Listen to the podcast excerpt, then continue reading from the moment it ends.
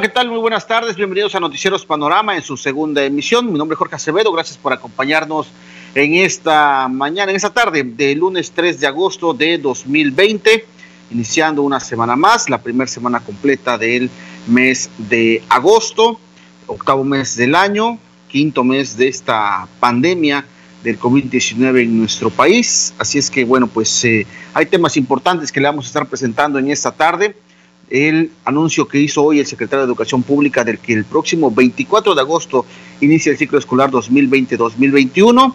También con relación a ello habló en la sección 22, el representante Servando Amador Cabanzo habló sobre esta situación del regreso a clases del 24 de agosto. Ellos dicen que no hay las condiciones ni siquiera para una educación a distancia. También le comento que en Loma Bonita, el fin de semana recibieron una dotación de medicamentos para atender a pacientes COVID. Y eh, bueno, pues también aquí en Tuxtepec, eh, pues eh, ya luego del anuncio que hizo el gobernador de que regresamos al semáforo naranja, estos filtros, estas medidas que se habían tomado por parte de la autoridad municipal, pues ya han sido quitadas por el regreso a este semáforo naranja, dos semanas en las que disminuyeron de manera considerable los casos de COVID-19 aquí en la cuenca del Papalopan y también en el istmo de Tehuantepec. Así es que quédese con nosotros porque vamos a platicar de diversos temas muy importantes para todos ustedes. Así es que, pues vamos a iniciar de lleno con la información que tenemos para todos ustedes. Le quiero comentar que hoy por la mañana en la conferencia matutina, el secretario de Educación Pública, Esteban Moctezuma Barragán, dio a conocer que bueno, pues el 24 de agosto, es decir, en unas tres semanas, en tres semanas efectivamente, vamos a estar iniciando el ciclo escolar 2020-2021 con una nueva modalidad, va a ser a distancia. Para ello, dijo que se firmó o se va a trabajar con cuatro televisoras de cobertura nacional, Imagen Televisión, Televisa, Televisión Azteca y Milenio. Son los canales en donde se va a estar transmitiendo pues el programa educativo, falta ver cómo se va a distribuir, también van a contar con apoyo de radiodifusoras, así lo daba a conocer el día de hoy el secretario de Educación Pública Federal. Con su permiso, señor presidente, el 24 de agosto iniciará el ciclo escolar 2020-2021. Comenzará a distancia por no existir las condiciones para hacerlo de manera presencial. La pandemia representa uno de los mayores desafíos de nuestros tiempos, que exige de todos nosotros esfuerzos y actitudes extraordinarias. Todos deseamos volver a las aulas en compañía de nuestras amistades, maestras y maestros que extrañamos. Sin embargo, el riesgo para la salud y la vida sigue siendo alto. La realidad nos obliga a tener paciencia y prudencia. De lo contrario, nos puede suceder como Israel, Corea del Sur, Reino Unido, Francia, por citar algunos ejemplos, que abrieron sus escuelas y tuvieron que volver a cerrar. En México las clases presenciales solo se darán con semáforo verde esta es una decisión de las autoridades de salud en favor del bienestar de todos nosotros. Bueno, pues así lo anunciaba el secretario de Educación Pública, Esteban Moctezuma Barragán, esta, este, esta información que, bueno, pues eh, empezó a circular hoy en la conferencia matutina cuando se da a conocer que el 24 de agosto va a iniciar el ciclo escolar 2020-2021. Las actividades escolares presenciales fueron suspendidas el pasado 20 eh, de marzo. Ese día se suspendieron las actividades en los salones de clases, en las instituciones educativas, porque pues ya había casos COVID en la República Mexicana. Y bueno, pues esta medida fue anunciada a nivel nacional se habían manejado algunas fechas para eh, pues el tema de pues de ver cuándo podría levantarse esta pandemia sin embargo bueno pues los los casos no disminuyeron lejos de disminuir al contrario fueron aumentando y son las cifras que tenemos el día de hoy ya eh, pues eh, le comento que hay una, hay una, este, eh, hay una información de que México ya está dentro de los tres primeros países con mayor número de muertes registradas por COVID, algo que ha sido duramente cuestionado por los opositores al gobierno federal. Pero bueno, el 24 de agosto se inicia el ciclo escolar a distancia. ¿Cómo va a funcionar esta situación? Bueno, pues se va a contar con la cobertura de las televisoras Televisión Azteca, Televisa, Imagen Televisión y Milenio, son las cuatro cadenas nacionales que van a estar transmitiendo en diversos horarios por algunos canales. Apenas se va a dar a conocer bien esta información para que, bueno, pues se pueda eh, pues, eh, sintonizar estos programas educativos y que los alumnos puedan aprender a través de este mecanismo. Platicamos hoy con el, el representante de la sección 22 aquí en el sector centro, el profesor Servando Amador Cabanzo, sobre esta situación y él dijo que pues no hay las condiciones para regresar, para iniciar el ciclo escolar, ni siquiera a distancia, así lo dijo el profesor Servando Amador Cabanzo en una entrevista vía telefónica que tuvimos con él. Bueno, la semana pasada nosotros como Coordinadora Nacional ya fuimos muy claros en el tema de reinicio a clases el ciclo escolar 2020-2021. No vamos a regresar a clases hasta que haya las condiciones de salubridad. Y en este momento no hay las condiciones para el inicio del ciclo escolar, ni presenciales ni de manera virtual. Entonces, para nosotros está muy claro, Jorge. ¿Cuándo vamos a regresar? Pues cuando haya las condiciones. Que el Estado asuma su responsabilidad en generar las condiciones de salubridad en cada una de las escuelas, en cada una de las comunidades. No podemos actuar de manera irresponsable el, querer eh, reanudar labores poniendo en riesgo a nuestros maestros y a toda la comunidad este, escolar. Entonces ahí no no hay no hay ningún ningún asunto este eh, de duda, no no la posición es muy clara más allá del informe que dio la FED el día de hoy. Nosotros como, como coordinadora ya emitimos un comunicado eh, precisando nuestra posición con respecto a este tema. Bueno, ellos quieren justificar ahora eh, el tema de, de la apertura con los medios eh, televisivos. Es una justificación. El, el tema de, el, del maestro es no se puede sustituir. Y por supuesto la escuela como, como la institución eh, principal para generar el proceso de enseñanza-aprendizaje, las experiencias, eh, el, desarrollo, de las destrezas, de las actitudes de los alumnos, no se puede sustituir. Eh, los medios que, que, ellos están eh, pretendiendo llevar a cabo son herramientas, ¿sí? Son herramientas, no son la panacea son una alternativa nada más. Y que hay carencias también en nuestro estado ¿eh? no porque se hable de la televisión ya pensamos que llega a todos los rincones del estado menos aún el internet.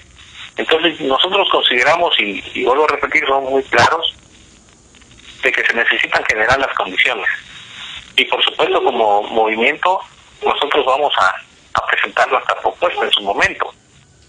Ahorita estamos en eh, seguimos en tiempos de emergencia, estamos en, un semáforo eh, naranja, que sigue siendo de alto riesgo, y ya cuando estemos en, semáforo verde, pues entonces entraremos en una valoración, una valoración con las autoridades de las comunidades, con el colectivo escolar, con los estudiantes, para ver en qué condiciones están nuestras escuelas para un posible regreso a clases.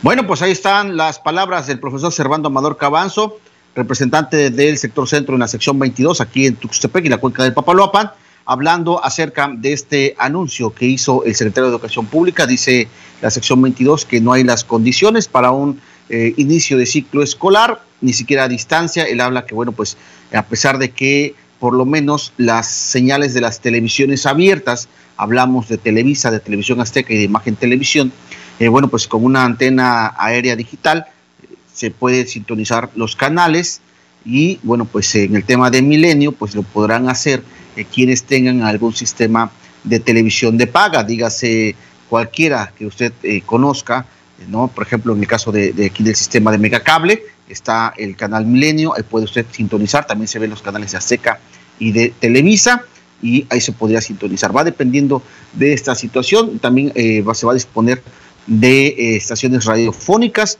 para este mismo fin. Así es que, bueno, pues ahí está la sección 22 diciendo que no hay las garantías para, pues, determinar un inicio del ciclo escolar 2020-2021 a partir del próximo lunes 24 de agosto, en tres lunes más.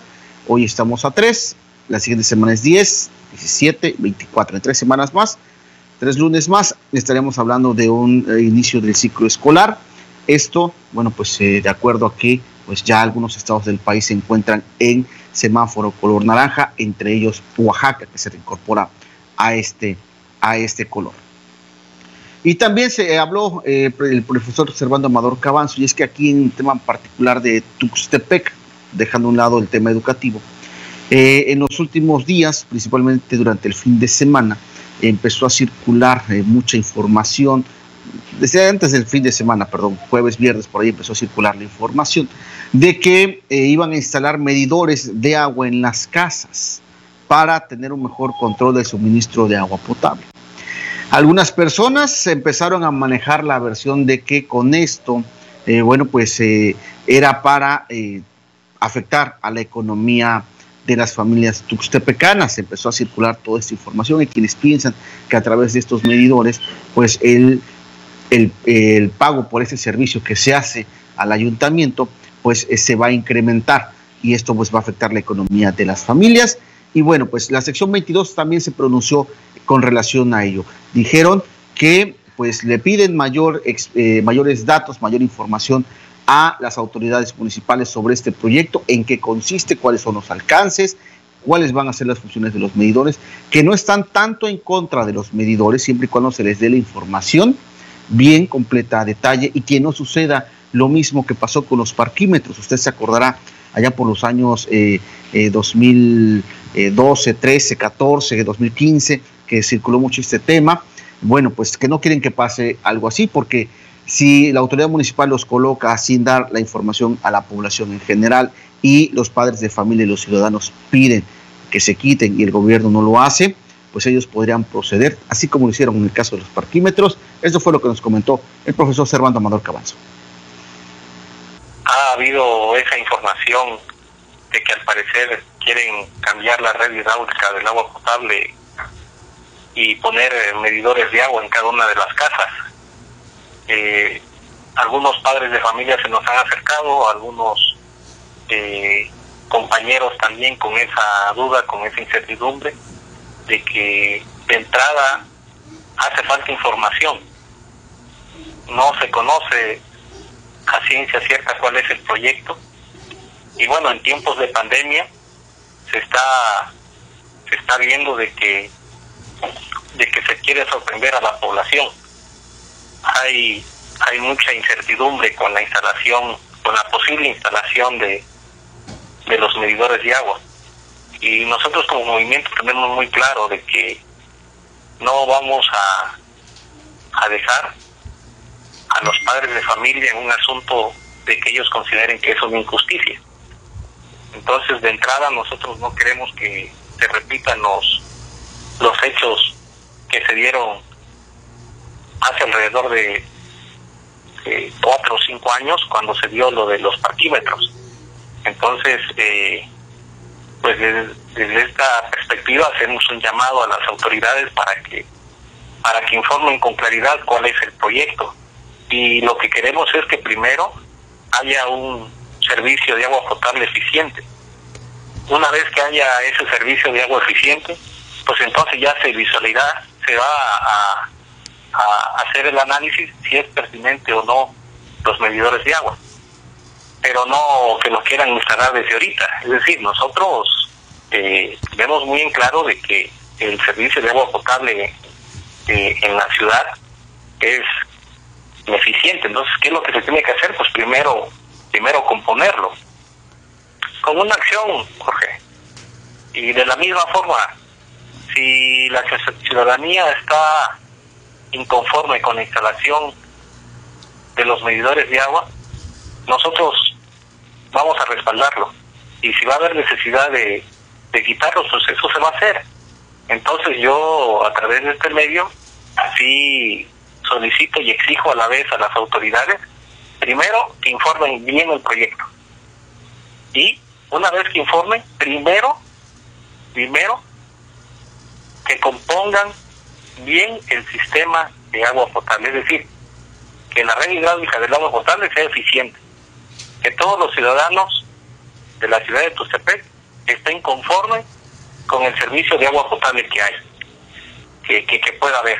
Y una vez que tengamos un servicio de agua potable eficiente, entonces sí entramos en una valoración. Pero no se puede instalar medidores con un servicio de agua como el que existe en la ciudad. Sería un retroceso. Sería un retroceso.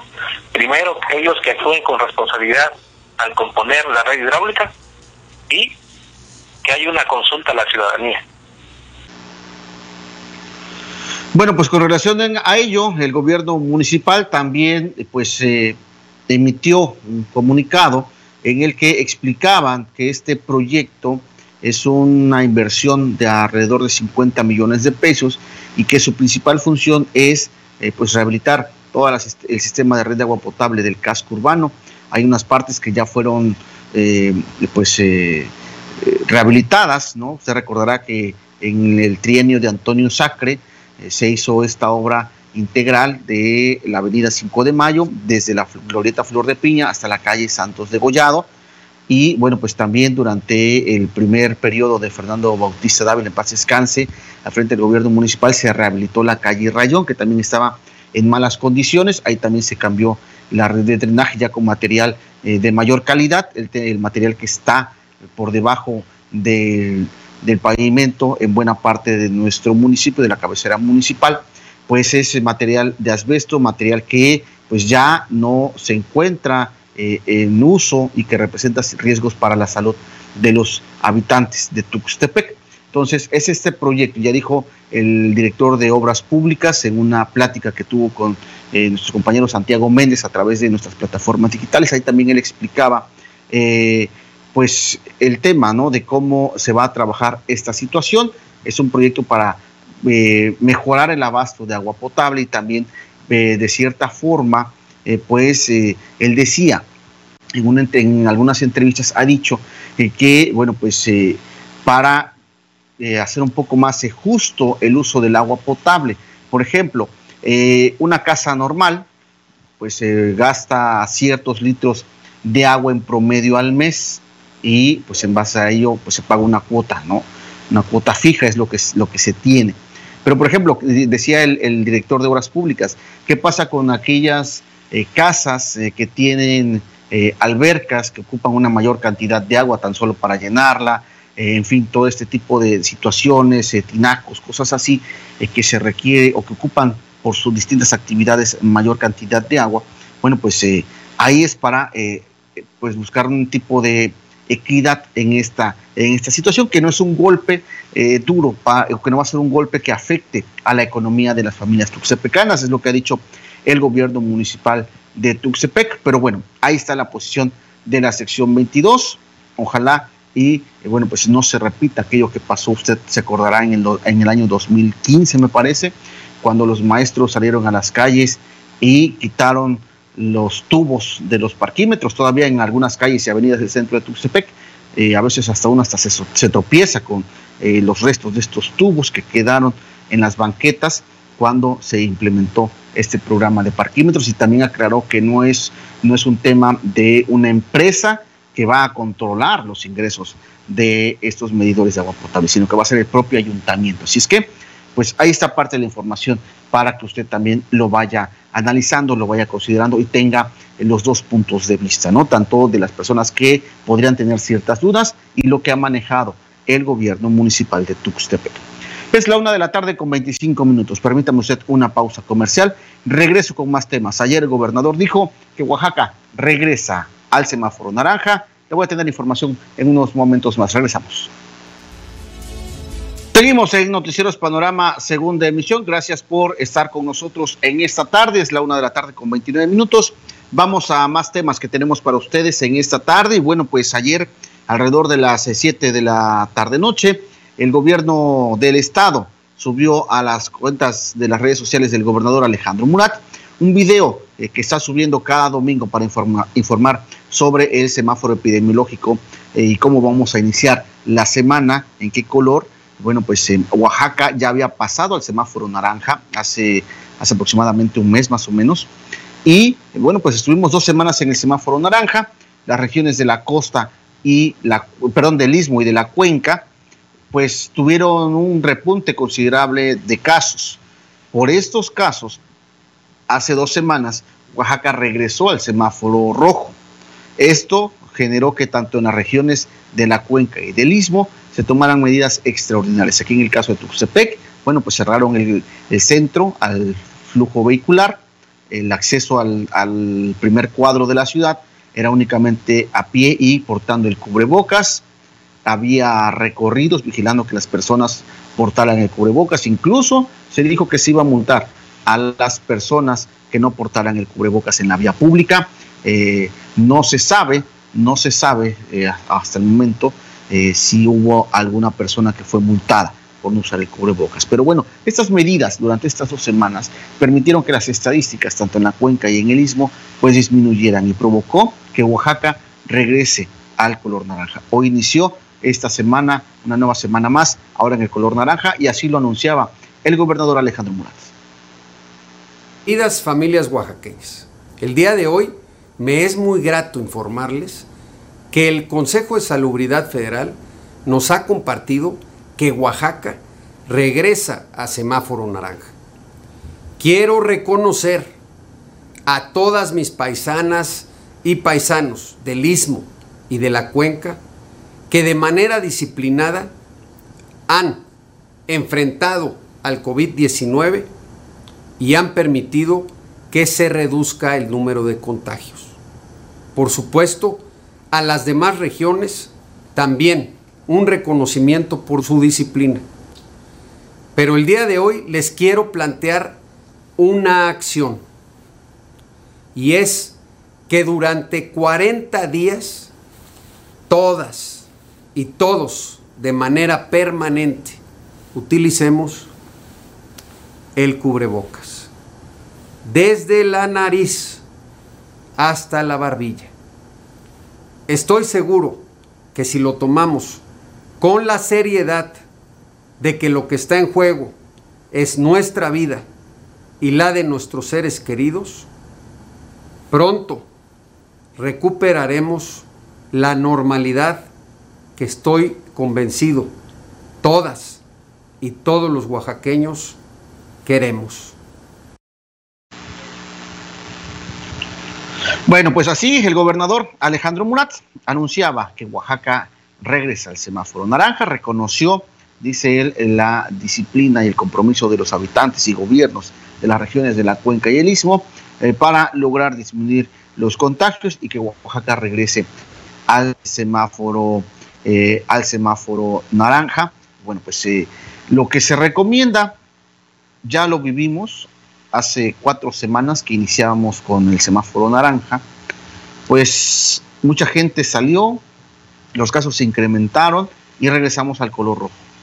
Ojalá en esta ocasión hayamos aprendido la lección y que entendamos que el semáforo naranja es ir abriendo ciertas actividades, pero las medidas de prevención deben seguir siendo las mismas y seguirlas aplicando. Si va usted a salir al centro, ya lo dijo el, gobernador, 40 días tenemos que usar el cubrebocas para disminuir todavía más los números de contagios y poder ir transitando a los otros colores, que es el amarillo y finalmente el verde. Pero a pesar de que lleguemos al verde, no va a querer decir que eh, bajemos la guardia, porque bueno, pues el virus ahí está y mientras no haya una vacuna, eh, los riesgos todavía siguen siendo eh, muy elevados. Yo creo que el uso del cubrebocas lo vamos a extender todavía durante mucho tiempo más, ya se va a convertir en un accesorio más que debemos portar. Eh, a la hora de salir a, eh, a la vía pública. Y bueno, pues eh, le comento que en Tuxtepec, en Tuxtepec también ya se dio a conocer que, bueno, pues algunas, algunos comercios al escuchar este anuncio de que regresamos al semáforo naranja, pues algunos ya empezaron a, abrir nuevamente, ya no está cerrado el centro, ya hay paso vehicular normal, estas medidas, por ejemplo, durante estas dos semanas los comercios no esenciales abrían de lunes a jueves, viernes, sábado y domingo se mantenían cerrados, en el tema de las bebidas alcohólicas también, viernes, sábados y domingos, estaba prohibida la venta, había una ley seca, ¿no? Y bueno, pues eh, todas estas medidas eh, quedan ya eh, disueltas porque estamos en el color naranja, pero hay que seguir cuidándonos, le decía, para no volver a tener estos casos, hay que cuidarnos, hay que hacer caso a las recomendaciones. ¿Y por qué se lo digo? Porque ayer en las redes sociales, en el municipio de Valle Nacional, empezaron a reportar a gente que andaba en las calles sin cubrebocas. Hicieron una campaña para evidenciar a estas personas y aquí está todo lo que sucedió ayer en Valle Nacional. Evidenciaron a personas que no usaban el cubrebocas. En el municipio de Valle Nacional muchas personas salen a realizar sus actividades sin usar el cubrebocas, situación que ha causado la molestia en algunos habitantes de la cabecera municipal, por lo que a través de las redes sociales hicieron el llamado para evidenciar a estas personas. En uno de los videos que se subieron a la cuenta La Invasora de Valle, se aprecia cómo elementos de la policía municipal subieron a la patrulla a una persona del sexo masculino. En el post se dice que un grupo de jóvenes insultaron a la autoridad luego de que les recomendaran el uso de cubrebocas. Cabe mencionar que el gobierno municipal que preside Rey Magaña García ha implementado una campaña para el uso obligatorio de cubrebocas en la vía pública. Asimismo, Freddy Iván Pérez, originario de Valle Nacional y quien radica en los Estados Unidos, donó unas lonas para que se llevara a cabo una campaña de concientización. Fue este domingo que estas lonas se colocaron en diversos puntos de la cabecera municipal como testimonio. Publicaron las imágenes en las redes sociales y agradecieron el apoyo de las personas que participaron en poner estas lonas que están dirigidas para hacer conciencia sobre el uso de cubrebocas. Para Telebus Televisión, Jorge Acevedo.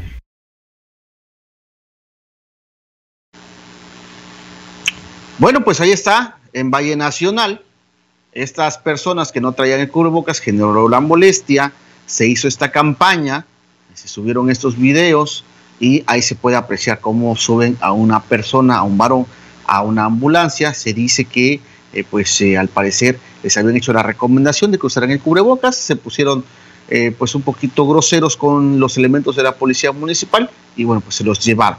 Eso fue lo que pasó allá en Valle Nacional, a pesar de que, bueno, pues sí es cierto, Valle Nacional, el número de contagios ha sido mucho menor que en Tuxtepec, pero la interacción que tienen con este municipio eh, bueno, pues es, eh, representa un gran riesgo. Ahí está el propio presidente municipal, Rey Magaña García. Él se aisló durante varias semanas porque pues él primero presentó síntomas, se hizo la prueba, dio positivo y bueno, pues él es de las personas que se contagian y que logran vencer la enfermedad. No así el caso de otros presidentes y otras personas que lamentablemente han eh, fallecido por este, por este virus. Y bueno, pues le comento que en Loma Bonita, Loma Bonita, allá el sábado, en los bajos del Palacio Municipal, una, una empresa de mismo de Loma Bonita, pues hizo una donación de mil kits, mil kits de medicamentos para atender a pacientes COVID. Fue recibido por el, el presidente municipal Raimundo Rivera. Este es el reporte. El gobierno municipal de Loma Bonita recibió de la empresa intercontinental de medicamentos una donación de mil kits que equivale a 3.000 unidades de medicamentos contra COVID-19. Esta entrega se hizo en los bajos del Palacio Municipal por parte de la representante de la empresa, Maura Marina Medrano Monroy, y recibida por el presidente Raimundo Rivera Hernández. Eh, bueno, en representación de Intercontinental de Medicamentos, eh, en función de la situación que ha estado viviendo Loma Bonita en los últimos días, con esta emergencia del COVID-19. Eh, tenemos el gran honor de, a través de Intercontinental de Medicamentos, hacer esta donación de mil kits con un contenido de 3.000 unidades de medicamento en apoyo a esta enfermedad, en la batalla a esta enfermedad. Eh, la verdad que estamos muy agradecidos con el presidente y con todas las personas que intervinieron en esta donación para hacerla posible y apoyar con un granito de arena eh, a nuestra comunidad. Eh, Loma Bonita, estamos contigo. El edil agradeció el apoyo por parte de la empresa y mencionó que entre los medicamentos que recibieron se encuentran salbutamol, loratadina con metametasona y la Dexgel. Con estas medicinas, dijo el edil, se busca ayudar a las personas que presenten síntomas de COVID. Claro, Claro que sí, pues bueno, nos da, la verdad nos da mucha satisfacción, mucho gusto que el sector privado, en este caso familiares de la señora Marina, nos estén apoyando, que, con ellos fue con quien, con quien compramos nosotros el primer lote de ivermectina, que fueron eh, cuatro mil dosis, y este y que bueno, que ahora estamos viendo que a, través de, eso ellos también dijeron, nosotros también queremos poner nuestro granito de arena y la verdad muy agradecidos con, con Abelardo, con nuestro amigo y Abelardo y con nuestras amigas que estuvieron aquí con nosotros, Carmen y, y, Maru, y, este, y por supuesto la señora Marina, un agradecimiento a ellos porque la verdad estamos todos, todos, todos estamos preocupados por el bienestar de Loma Bonita, de nuestra gente, de nuestra familia. River Hernández informó que hace unos días se adquirió un lote similar de ivermectina, medicamento que está siendo recetado por varios médicos y que ha dado buenos resultados en los pacientes con síntomas de COVID. Como ya dijimos, eh, hay un este, hay un horario, ya se inició desde bueno, de esta semana que terminamos, se inició la entrega de más bien consultas con el doctor Enrique Flores Vargas ahí en el DIS municipal para posibles para posibles este eh, padecimientos o, o contagios de COVID, la persona que se sienta o que el doctor dictamine que tiene este problema, bueno, en ese momento él le entrega el kit totalmente gratis. El presidente municipal dijo que en el mes de julio se tenían registrados 85 fallecimientos sospechosos por COVID y aclaró que luego de las medidas implementadas por la autoridad municipal se logró disminuir el número de muertes, pues al principio del mes hubo días en que se registraban hasta 10 defunciones.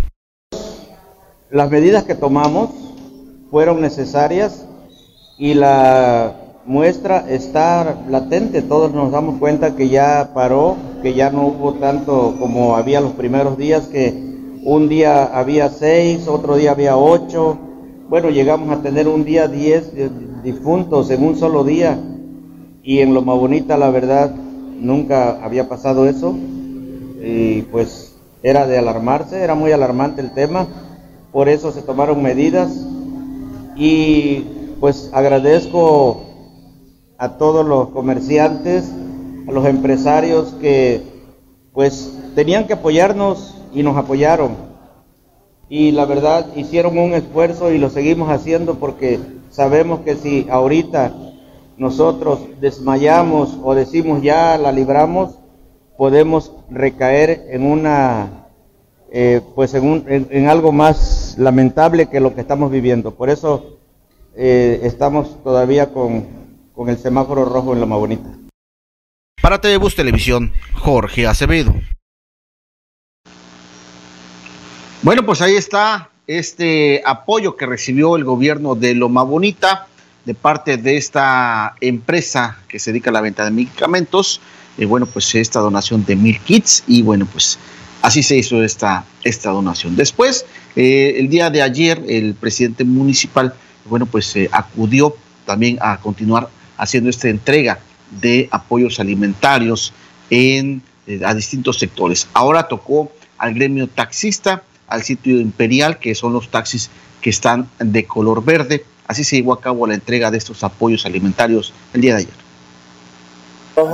Ya le entregamos al ¿cómo se llama? El sindicato Lázaro Cárdenas, también a las personas de ahí, a los que, que pertenecen a este gremio. Y así hemos ido entregando apoyos a diferentes sectores, como es el comercio, como es el mercado, la gente que más lo necesita, que son empleados por ejemplo, aquí es para los choferes. Y bueno, con algo tenemos que contribuir con nuestra gente y, este, y es por eso que hoy estamos, citamos hoy domingo para hacerles entrega de, de una despensa a cada uno de nuestros amigos. ¿Cuántos serán Bueno, todos los taxistas, y porque creo que cada uno trae dos, dos, dos, dos choferes. El chofer que trae de planta o el, el, que maneja en el día y el que maneja en la noche, ¿no? Entonces, a los cada taxi vienen dos personas para darles a todos. Este, ayer nos hicieron entrega de mil kits de medicamentos para combatir el COVID-19 o para prevenir más bien el COVID-19. Y así como eso, nuestro amigo el arquitecto Alberto León y su señora esposa, la, doctora este, Mariana Cadó, nos hicieron entrega de una novillona para entregarla eh, eh, a nuestra gente de, aquí, de, las colonias y de, lo más bonito. Hoy vamos a apoyar a los amigos taxistas que muy amablemente nos, están, nos vinieron a ver hasta la casa, que les hablamos que vinieron para darles, taxistas, los taxis verdes, para darles una, una despensa. ¿Cuántos son? Pues no, no tengo idea, pero los que sean, todos, a todos los verdes. A todos los verdes, los rojos ya les dimos. 27. 27. ¿Choferes o unidades? Choferes. Choferes. Choferes y costureros, más las operadoras, llegamos a 32. Pues bueno, ahí están las palabras del presidente municipal, Raimundo Rivera Hernández, que eh, pues va a hacer entrega a los integrantes de los taxis del sitio imperial de aquí de Loma Bonita, Oaxaca. Son 27 choferes y entre los choferes y las, el personal que administra pues el, este, este sitio son 32 beneficiarios, 32 familias beneficiarias. Aquí vemos como en las imágenes va a entrar, va a estar haciendo entrega de la primer, del primer apoyo alimentario, donde se entrega a los choferes aquí de, de, este municipio, del sitio imperial, y donde pues recibiendo se van a ir este, viendo ahí a sus casas o a sus actividades. Lo decía ya el integrante de, de el líder de, este sitio imperial que ha bajado el 50% de, de sus este de sus viajes en esta pandemia, en este COVID. Bueno, pues ahí está esta entrega también de apoyos alimentarios que hace el gobierno de Loma Bonita. El presidente municipal Raimundo Rivera ha estado apoyando a distintos sectores, ha hecho eh, entrega de estos apoyos eh, de manera eh, programada con ciertos sectores, algunas las ha hecho en el, pues normalmente es de casa en casa, otras veces, bueno, pues como en el caso de aquí de los taxistas, pues se citaron en un solo lugar, se cuidaron los protocolos y se les hizo entrega de estos, de estos Bueno, pues le voy a comentar eh, algo que está sucediendo en la refinería eh, pues Antonio Doval Jaime, la refinería que se encuentra en el municipio de Salina Cruz. Y es que a partir de hoy, un grupo de trabajadores se rehusó a entrar a, a laborar a, este, a esta refinería debido al incremento de contagios de COVID, principalmente en el taller de instrumentos de control por ello, pues es, ellos se, eh, por esta situación ellos se manifestaron de esta, de esta manera, sentados afuera del taller y bueno, pues como una manera de protesta. Eh, los trabajadores señalan que esos contagios se han dado por la falta de equipo de protección adecuado. Además, han pedido la presencia de su líder sindical para realizar un paro de labores ya eh, con el respaldo del sindicato, esperando que la directiva de la refinería atienda sus demandas y les entreguen el equipamiento necesario para evitar más contagios. Hay que comentar también que el pasado 29 de julio la diputada local Maritza Escarlet Vázquez Guerra presentó una propuesta con punto de acuerdo para exhortar a las autoridades que se garantice la salud de los trabajadores de esta refinería de Salina Cruz. El exhorto está dirigido al director general de Pemex, Octavio Romero Oropesa, y al presidente municipal de Salina Cruz, Juan Carlos Atex. En el documento se pide a, ambas autoridades que se garantice la salud de los trabajadores de la refinería aplicando los protocolos de prevención sanitarios. También les están pidiendo realizar jornadas de sanitización de manera constante, de manera frecuente y bueno, pues eh, y que éstas se hagan durante el tiempo que se continúe con esta emergencia sanitaria por la que estamos atravesando en nuestro país y por supuesto en el estado de Oaxaca. Así es que ahí está esta manifestación de parte de los trabajadores de la refinería Antonio Doval y Jaime, que pues hoy se están manifestando de esta, de esta manera. Seguimos en Noticieros Panorama, segunda emisión. Bueno, pues vamos a más temas. Vamos ahora a la región de los Valles Centrales, a la ciudad capital. Y es que le comento que allá la Federación de Transportistas Concesionados del Estado de Oaxaca bueno, pues se manifestaron frente a Palacio de Gobierno y están denunciando algunos acontecimientos que se han eh, dado en las ocho regiones, pero principalmente en la costa, eh, hacia el tema del transporte, hablan temas de seguridad eh, también, y bueno, pues están pidiendo a las autoridades que tomen cartas en el asunto, hacen el llamado tanto al gobernador como a la Fiscalía General del Estado de Oaxaca. Este es el reporte de mi compañero Luis Jerónimo.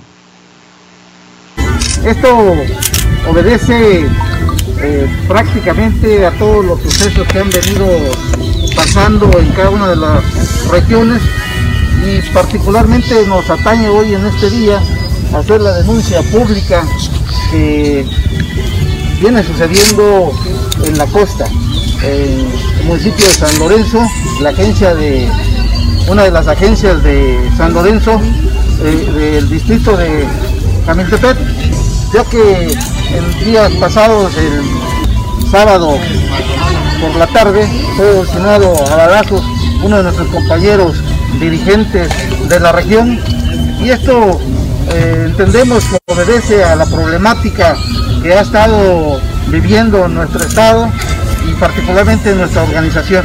Entonces queremos decirle al gobierno del estado, a la Fiscalía General del Estado, que haga su trabajo, que en la medida de sus atribuciones sabemos que tienen los elementos y la fuerza y, el recurso necesario para que se puedan esclarecer este tipo de actos que se han venido dando en, la costa. Entonces es necesario eh, que el gobierno del estado, el gobernador, eh, tome cartas en el asunto. Sabemos que estamos pasando una situación muy complicada por el tema de la pandemia, pero no podemos permitir que esto eh, se ocupe como parapeto para que sigan dándose este tipo de, de actos. Entonces, es por eso que hoy nuestros compañeros de la costa en Pinotepa están en este momento también haciendo una denuncia pública, tienen una conferencia, se van a hacer otro tipo de acciones, porque no es posible que siga pasando esto con el transporte ilegal. Nosotros aludimos y pensamos y tenemos la certeza que es por el transporte ilegal que está operando en la zona y que hemos tenido distintos, eh, en distintas ocasiones hemos tenido las agresiones hacia los compañeros concesionados en, nuestra organización, en el estado, en la costa. Entonces por eso eh, nosotros hoy nos manifestamos y lo hacemos público, pues no podemos en este momento, de momento hacer otro tipo de acciones porque entendemos la situación que estamos viviendo en el país y en el estado. Bueno, pues ahí están parte de las eh, demandas que tienen estos eh, integrantes de la Federación de Transportistas Concesionados del Estado de Oaxaca por estos hechos eh, que se han generado principalmente en la región de la costa. Escuchábamos que, bueno, pues se habla también de algunas personas que les han quitado la vida, de asaltos. Entonces, pues están, están pidiendo la intervención de las autoridades estatales y de la Fiscalía para que investiguen estos hechos. Y bueno, pues más temas que se generan en la ciudad de Oaxaca. Le comento que la Comisión Permanente de Vigilancia del Sistema Estatal de Combate a la Corrupción, bueno, pues ha citado, ha convocado a comparecer a integrantes del Comité Coordinador de Sestisema. De ellos señalan que es por el probable, la probable corrupción en estas dependencias del gobierno del estado de Oaxaca. Esto sucede allá en el recinto legislativo de San Raimundo Jalpa nuestro Estado ha crecido y se ha fortalecido. Sin embargo, vemos también la lucha constante del gobierno federal contra este fenómeno que de igual forma ha causado gran resistencia. La ley del Sistema Estatal de Combate a la Corrupción otorga a este comité coordinador facultades específicas para hacer frente al germen social de la corrupción. Sin embargo, no son suficientes para combatir esas prácticas que tanto daño nos hacen como sociedad. Desde este honorable Congreso estamos trabajando para evitar que este comité coordinador tenga limitaciones para ejercer sus funciones de manera cabal a efecto de que se dé seguimiento puntual a cualquier acto de corrupción que de manera reiterada denuncie públicamente la ciudadanía. Solo basta recordar que todas las instancias tienen facultades explícitas conforme lo establece su marco normativo, atendiendo los principios de disciplina, legalidad, objetividad, profesionalismo, honradez, lealtad, imparcialidad, integridad, rendición de cuentas, eficacia y eficiencia que rigen el servicio público.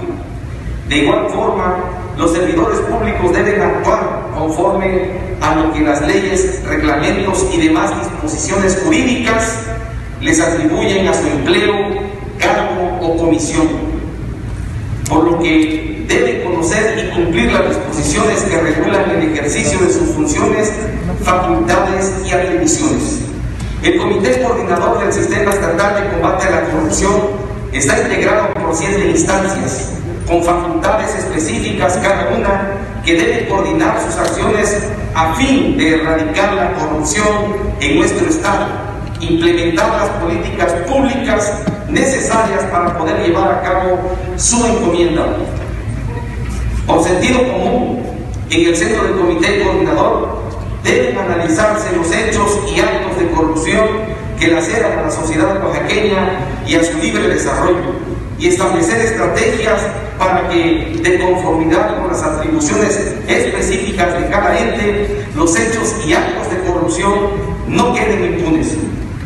Pero tal parece que no existe estrategia alguna y que las reuniones periódicas que se llevan a cabo al centro de este son solo simbólicas, sin contenido sustantivo ni resultados palpables. Ello explica que el comité coordinador parezca un grupo de instancias aisladas que no procura procedimientos de prevención y sanción de actos de corrupción con mecanismos claros de asignación de responsabilidades. Para esta comisión permanente resulta importante conocer lo que ustedes están realizando. Autoridades encargadas de vigilar que los recursos del Estado se utilicen conforme a lo que establece el presupuesto de ingresos del Estado. De igual forma, iniciar las investigaciones que conforme a sus atribuciones les corresponden a cada uno por lo que resulta muy importante conocer las actividades y el seguimiento que este comité coordinador de manera conjunta o en lo individual está realizando de acuerdo a los probables hechos de corrupción denunciados pública y formalmente contra servidores públicos de la Secretaría de Salud, CINFRA, CEL, CEA, CAO, YOSIFE y Protección Civil. En atención a lo anterior, me permito formular las siguientes preguntas. Al licenciado Gaspar Jiménez Triste, presidente del Comité Coordinador del Sistema Estatal de Combate a la Corrupción, pregunto lo siguiente. En el marco de las facultades establecidas en el artículo 9, fracción segunda de la Ley del Sistema Estatal de Combate a la Corrupción, ¿cuáles son las estrategias que ha implementado el Comité Coordinador para articular acciones de prevención, investigación, combate y sanción de la corrupción en la entidad. Asimismo, en el marco de dicha facultad,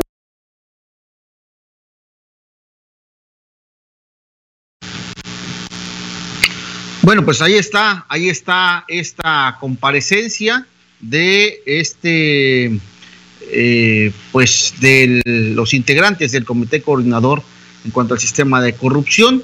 Ya también nos ha llegado información del Congreso local, ya esta comparecencia recién acaba de terminar y bueno, pues eh, lo que ha dado a conocer el coordinador de la fracción parlamentaria de Morena y presidente de la Junta de Coordinación Política del Congreso de Oaxaca, Horacio Sosa, es que fue deficiente el informe que dio este comité coordinador del Sistema Estatal de Combate a la Corrupción de acuerdo a esta información que nos están haciendo llegar, bueno, pues el presidente de la Jucopo, Horacio Sosa, lamentó la falta de información sobre el trabajo desempeñado por los integrantes del Comité Coordinador del Sistema Estatal de Combate a la Corrupción durante la comparecencia realizada el día de hoy ante la Diputación Local. El también líder de la bancada de Morena indicó que el informe se quedó corto, que no refleja los avances y resultados del ejercicio de sus funciones y de la aplicación de políticas y programas en la materia.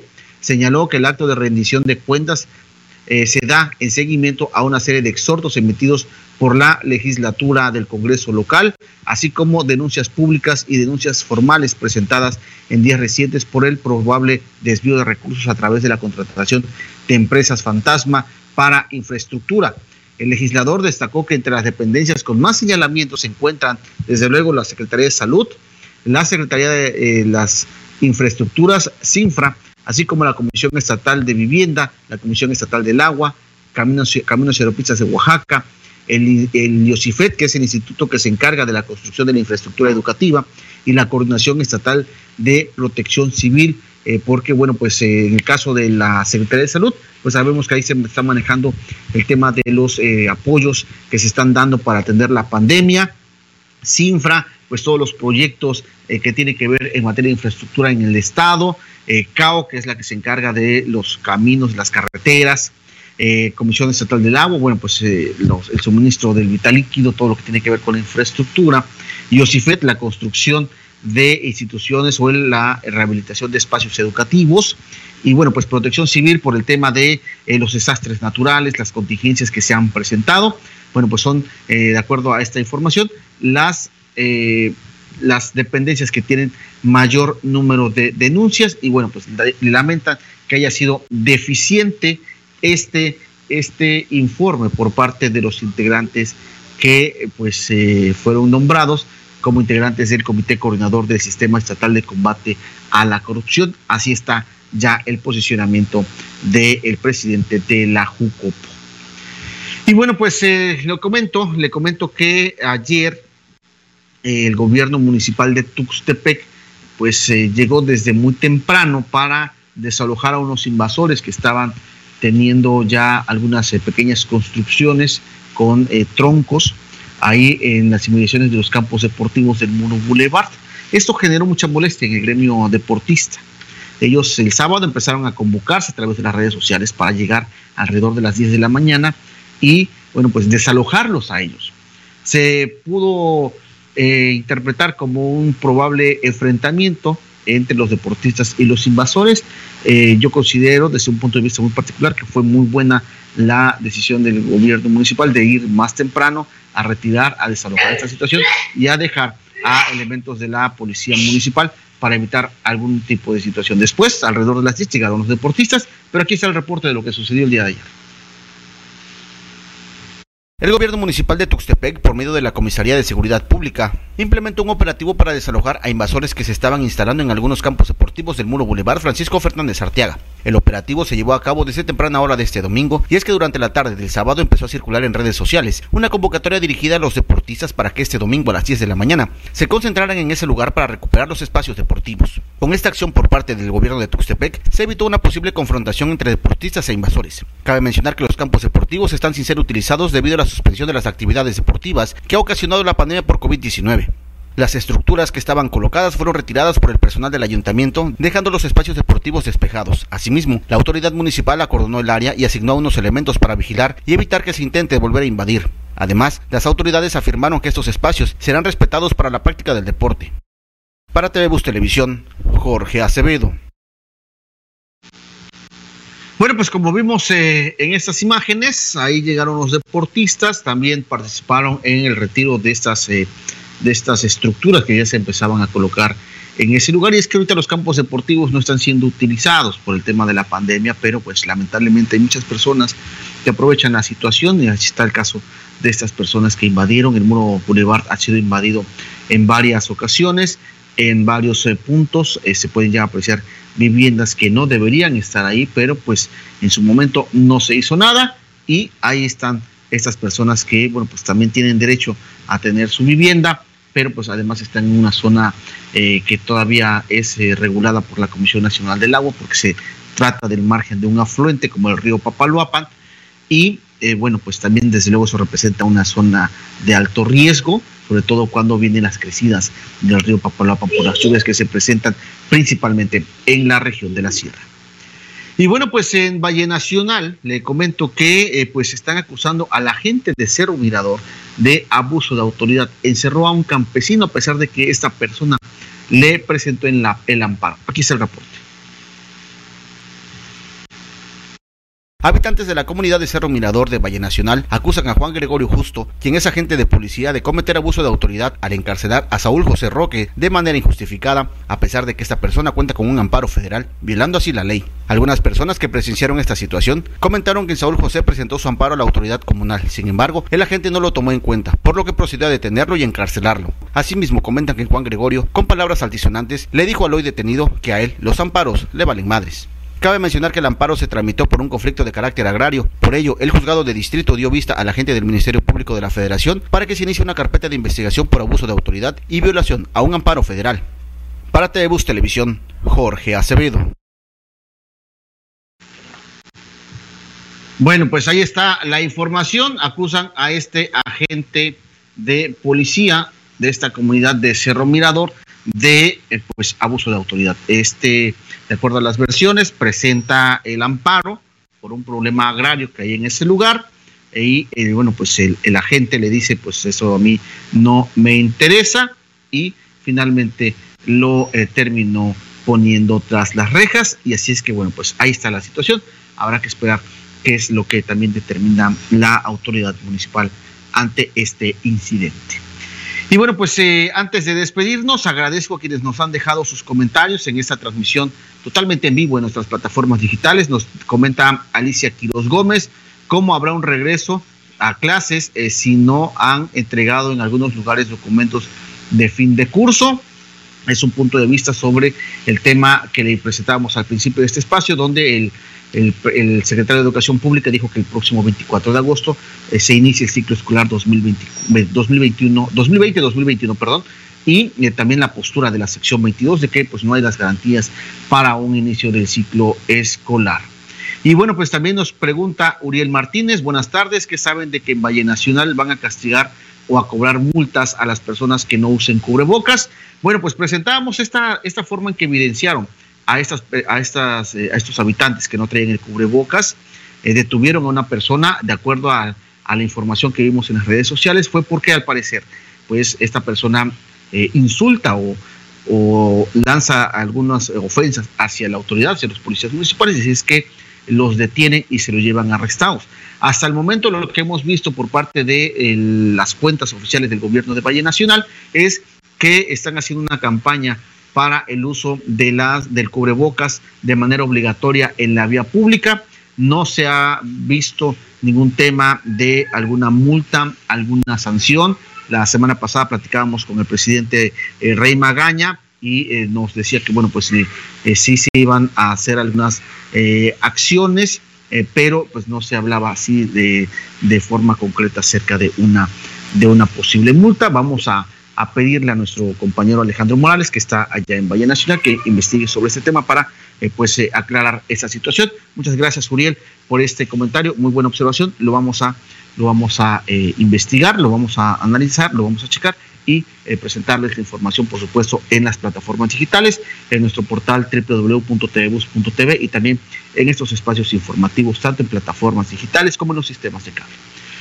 Y bueno, pues nos despedimos. Gracias por habernos acompañado en este día, en este lunes 3 de agosto. Gracias por su compañía. Está usted informado. A las 8 los espera Santiago Méndez, a las 8 de la noche, con eh, lo que sucede en las próximas horas. Mañana a las 8 de la mañana eh, la información muy fresca con Yuri Sosa y Dora Timoteo. Yo mañana una de la tarde los espero nuevamente, así es que tenga un feliz inicio de semana, a cuidarnos todos, por favor, use el cubrebocas si tiene que salir, no hay que relajarnos en las medidas de prevención. Nos vemos mañana, que tenga una buena tarde.